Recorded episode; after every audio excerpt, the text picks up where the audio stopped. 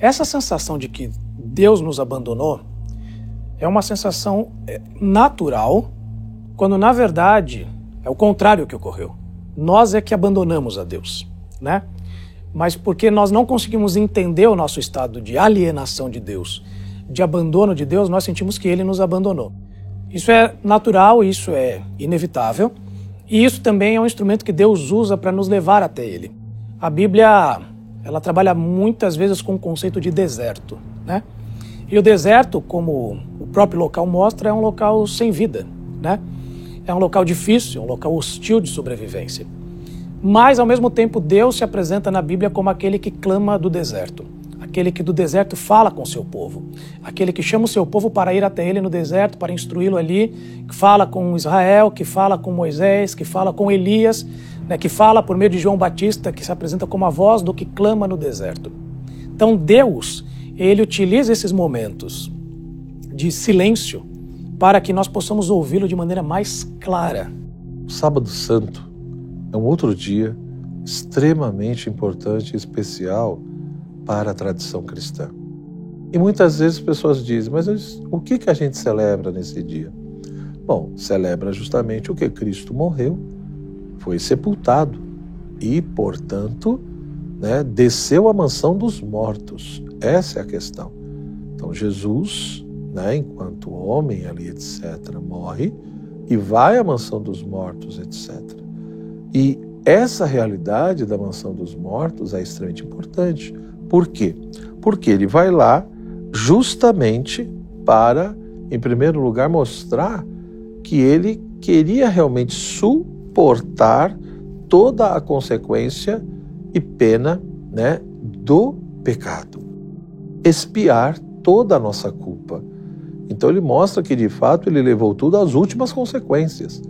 Ele não tinha pecado, mas se fez pecado por nós, deu a sua vida, desceu à mansão dos mortos, mostrando como ele queria realmente suportar toda a pena do pecado e nos libertar e espiar de toda a culpa e nos dar realmente a possibilidade né, de ter uma vida livre, de ser uma nova criatura totalmente liberta da escravidão do pecado. Por exemplo, Cristo, né? Cristo estava naquela cruz e em determinado momento, né, ele clama: "Deus meu, Deus meu, por que me desamparaste?" E nós temos aqui uma relação é, dupla, quase que paradoxal, porque ao mesmo tempo em que Cristo ele estava lidando ali com uma separação, com uma ruptura com o Pai, porque naquele momento Deus Filho estava recebendo sobre si os pecados da humanidade. Então houve uma ruptura que é um mistério. Algo aconteceu na relação trinitária que nós não sabemos exatamente o que foi. Apenas o Pai, o Filho e o Espírito são capazes de expressar. Mas ele sentiu essa, essa separação, essa ruptura, esse deserto, esse abandono. Mas ao mesmo tempo que Cristo está fazendo isso, ele sabe que naquela sensação, ou por meio dela, ou ao término daquele momento, ele terá um reencontro com o Pai. Por que, que eu digo isso? Porque Cristo, na verdade, ali, ao dizer Deus meu, Deus meu, por que me desamparaste, ele não está criando uma frase de efeito naquele momento. Ele está citando um salmo. Ele está colocando as esperanças dele naquele instante em que ele se sente abandonado, na certeza de que ele estará com o Pai em breve. Então ele cita as escrituras do Salmo 22, né, ele, ele traz a ideia de alguém que se sentiu abandonado, mas ao, ao final ele reencontra com o Pai. E é exatamente isso que os nossos momentos de silêncio são, os nossos sentimentos de abandono, né? Porque quem é cristão e sabe que está conectado a Deus, os momentos de silêncio, na verdade, eles são percepções equivocadas.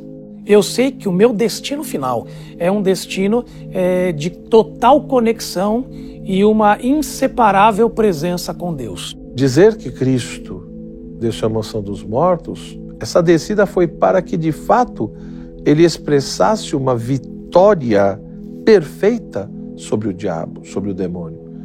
E a melhor vitória perfeita sobre o inimigo é justamente vencê-lo na sua casa, na sua sede, no seu território. Então, se lá, né, nessa realidade dos infernos, da morada dos mortos, o demônio tinha um certo poder, Cristo vai lá realmente para buscar os seus amigos e santos e ter essa vitória perfeita sobre o diabo. E os ensinamentos que nós podemos tirar de tudo isso é que, primeiro, de fato, nós podemos e devemos ter uma firme esperança em Deus. Deus realmente não nos abandona. Deus, de fato, desce até o nosso túmulo. Deus desce até muitas vezes ao nosso inferno para nos tirar de lá e realmente nos resgatar e nos devolver a vida. Nesses momentos de deserto, é, nós temos uma tendência imediatista de querer que logo Deus volte a falar. O deserto, a ausência de vida, é, não é o ambiente onde a gente se sente é, mais confortável. E o que é que nós hoje podemos fazer e que nós temos acesso que os antigos não tinham? Nós temos acesso à palavra de Deus, nós temos acesso à Bíblia, que é a maneira como Deus revela a nós aquilo que Ele quer que nós saibamos. E talvez o grande problema seja esse. Eu me sinto como se Deus estivesse em silêncio comigo porque eu quero uma nova revelação. Eu quero uma nova instrução. Eu quero que Deus me diga algo além daquilo que Ele já disse. E tantas vezes eu, nessa minha sede por algo novo sendo dito, esqueço que tudo aquilo que Deus queria dizer, Ele já disse. E eu tenho um privilégio que Abraão não teve, que Moisés não teve, que Davi não teve. Ah, eles não tiveram a Bíblia por completo, onde Deus está dizendo a nós aquilo que Ele quer que seja dito. Então eu diria para as pessoas que estão passando por uma crise de fé: você é privilegiado em comparação com outros que passaram por desertos, crises de fé no passado. Você tem Deus orientando você por meio da palavra que Ele inspirou e que nós temos, graças a Ele, fácil acesso a essa palavra. E não apenas isso, é, por meio também da prática da meditação, de orarmos, né? de não apenas lermos o texto, não tem nada de místico, né? vou ler o texto e aquilo vai emanar um poder, mas à medida em que eu leio, eu medito na verdade daquele texto e medito em oração, conversando com Deus que é o autor daquele texto. Por mais que Deus esteja em silêncio, eu não preciso estar. Ou melhor, por mais que pareça que Deus esteja em silêncio, eu não preciso estar. Eu posso orar a Deus e posso, na verdade, dizer a Deus, reafirmar as verdades que Ele próprio já tem dito a mim na Sua palavra. E à medida em que eu vou dizendo isso, é impressionante como Deus vai acalmando o coração e vai reafirmando a presença dele para nós. É mais ou menos assim, quando um casal briga, né? E a gente quer logo resolver a situação, e a gente quer logo poder ouvir o outro como se tudo tivesse normal, a gente não gosta daquele silêncio, daquela interrupção. Mas às vezes a conversa não vem tão rápido. Mas só o fato de nós estarmos juntos, sabendo que essa pessoa está do meu lado, já sinaliza para mim que há um caminho de retorno proposto ali na frente. E Deus faz isso conosco. Por mais que muitas vezes nós sintamos que Ele está em silêncio, ah, que nós temos essa percepção, isso não significa que nós não, não podemos nos expressar diante dele e não podemos, pelo fato de estarmos na presença dele, sentir o coração sendo direcionado e confortado, ainda que a gente não ouça claramente a direção dele. Mas só o fato de saber que ele está ali já acalma o coração, já reconforta a nossa alma. Todo cristão, todo batizado, naturalmente, ele é um missionário. Ele, de fato, tem sim a consciência de que precisa levar a Cristo. Não no sentido de imposição, porque se Deus quer Deus não impõe, né? Tanto que nós pecamos, Deus não quer que a gente peque. Mas se pecamos é porque existe assim aí uma margem de escolha. Então, se de fato nós somos cristãos, por um lado respeitamos o outro, o seu livre-arbítrio, mas por outro lado temos essa consciência, né? De que somente em Cristo poderemos encontrar o sentido da vida. Então, o Sábado Santo é um dia que nós deveríamos vivenciar o silêncio. Deveria ser um dia mais silencioso, né? De meditar tudo que Cristo fez por nós. Esse silêncio do sepulcro deveria nos lembrar justamente isso, a nossa finitude, a nossa mortalidade, né?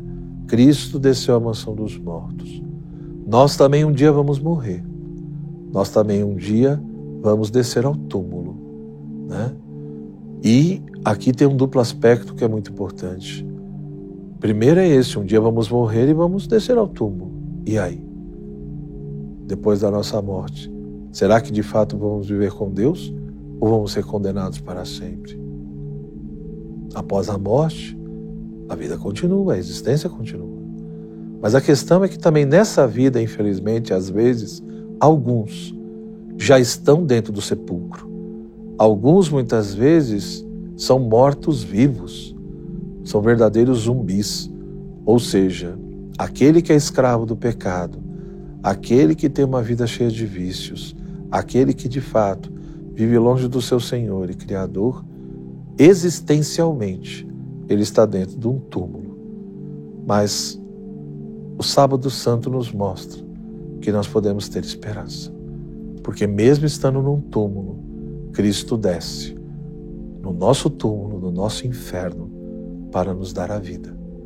Por isso, não tenha medo também de descer ao inferno do outro, para que ele possa subir aos céus, se apoiando em você, em Cristo Jesus. Por que o sábado de aleluia? Né? Eu posso dar algumas respostas. Eu posso falar sobre o fato de haver profecias no Antigo Testamento, né? especialmente lá o relato de Jonas, de três dias dentro do vento do peixe, e que a, a ressurreição de Jesus seria da mesma maneira, no mesmo molde, então haveria um intervalo entre a morte e a ressurreição, não seria algo imediato. Né? Haveria um intervalo. Há um aspecto da cultura da época, porque eles não tinham a medicina que nós temos hoje. E muitas doenças que envolviam desmaios ou estados de animação suspensa ah, eram considerados morte para eles. Então eles precisavam de alguns dias até verificar se de fato aquele não era apenas uma doença, um estado clínico e era de fato uma morte. Por isso até que quando o grande amigo de Jesus, Lázaro, morre, ele demora quatro dias para ir até lá, para que ele tivesse morto, morto mesmo, né? Mortinho da Silva e dentro daquela cultura, três dias era o prazo para que não fosse uma doença, para que ele tivesse de fato morto. E Cristo precisava de fato morrer, não adiantava Cristo apenas desmaiar, senão ele não teria pago pelo o preço dos nossos pecados, ok? Então existe aqui uma questão envolvendo por que tem esse, esse distanciamento cronológico. Mas pensando no sábado de aleluia em si, é impressionante porque os relatos do que nós temos nesse sábado são, são de angústias da alma humana. Né, nós temos o relato do suicídio de Judas, profundamente culpado porque havia feito com Cristo, né, mas não arrependido, apenas tomado de remorso, querendo livrar-se de uma culpa que lhe era devida. Ele não podia fazer nada para livrar-se. Ele tenta lançar as moedas né, fora, mas isso nada muda aquilo que ele fez. Nós temos o episódio de é, José de Arimateia, junto com Nicodemos, pedindo o corpo de Jesus e sepultando-o no túmulo do próprio José. E isso, assim, o que nós temos no sábado de Aleluia é uma completa, um completo cenário de que a morte venceu. Né? A morte venceu e Judas está tão desesperado porque ele queria, na verdade, com a traição dele, colocar Jesus na berlinda e Jesus então revelar todo o poder da sua glória e se interpor aos romanos e depor aquele império. Mas Jesus morreu, a morte venceu. José de Arimateia e Nicodemos, que eram dois discípulos, embora em segredo, como a Bíblia diz, eles não tinham expectativas que Jesus morresse. Eles imaginariam que Jesus seria um novo, um novo grande líder de Israel. E Jesus morre. E eles tentam dar a ele ali o funeral de um rei, né, com especiarias e com tudo aquilo que você pode dar de melhor, porque, embora ele tenha morrido, então ele não é quem eles esperavam que ele fosse. Mas ainda assim, ele é muito mais do que outros são. Então, dão a ele o melhor que eles podem dar. Então há um certo desespero, né? há um sentimento de angústia no ar no sábado de aleluia. E ainda bem que vem o domingo da ressurreição. E veja como isso também diz respeito àquilo que nós falamos sobre os silêncios. Né? Nós, inúmeras vezes, nos veremos em situações onde parece que a morte venceu, que o caos reinou, que tudo está perdido, que não há esperança, não há retorno, né? que simplesmente a vida acabou. Seja isso algo literal, seja isso algo figurativo, mas nós temos sensações de que a morte, de que a destruição, ela fincou as garras em nós de uma maneira que é irremediável. O sábado de Aleluia mostra isso na, na, na cabeça das pessoas que estavam ali.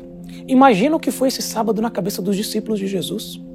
A gente está olhando para Judas, porque lá é descrito, mas imagina os discípulos de Jesus. Imagina Pedro que havia traído Jesus, né? Imagine os demais que o abandonaram no Getsemane. Então deve ter sido um momento de profunda angústia, profundo desespero. Ah, eu imagino Maria, né? Vendo seu filho de quem ela era ciente de todas as profecias, né? E ele morrendo daquela maneira, o como isso é, trouxe tristeza e angústia para eles. E é por isso que o sábado da ressurreição, o domingo da ressurreição, é tão maravilhoso. Porque o que, que as mulheres estão indo fazer logo cedo? Estão indo é, preparar o corpo de Jesus porque não deu tempo de prepará-lo bem. Né? Elas estão indo ali fazer a limpeza, mas elas estão contando que a morte ainda reina. O sábado de aleluia está permanecendo, elas acham que Jesus continua mortinho ali. E quando elas chegam lá, e aí Deus faz aquele espetáculo que só Ele é capaz de fazer. Mesmo com guardas romanos, mesmo com uma pedra de toneladas na porta, mesmo aquele túmulo sendo intransponível, seja de dentro para fora, de fora para dentro, Deus envia um terremoto. Deus envia um anjo. Deus faz aquela guarda romana cair por terra desesperada. E os caras não tinham medo de qualquer coisa. E ele mostra que Cristo venceu. Nós não podemos nos assustar com esse suposto silêncio de Deus, né? Seja na minha vida pessoal, seja na história ou na sociedade. Tanta blasfêmia, tanta loucura. Cadê Deus? Por que Deus permite isso? Esse chamado silêncio de Deus nada mais é do que a providência de Deus governando e agindo da maneira como Deus sabe que é o melhor. E aí, de fato, eu repito, não precisamos ter medo da dor e do sofrimento. Não precisamos ter medo da manifestação do mal no mundo, né? Porque a vitória dos maus sempre é uma simples ilusão. O mal faz muito barulho e parece que está vencendo. É só pensar quando uma floresta cresce, ela cresce silenciosamente, ninguém percebe. Mas quando uma floresta cai, é um barulho dos infernos. Parece que é mais ou menos isso, bem ou mal. Deus muitas vezes não é que ele está em silêncio. Ele está agindo na sua santa providência de maneira muitas vezes sutil.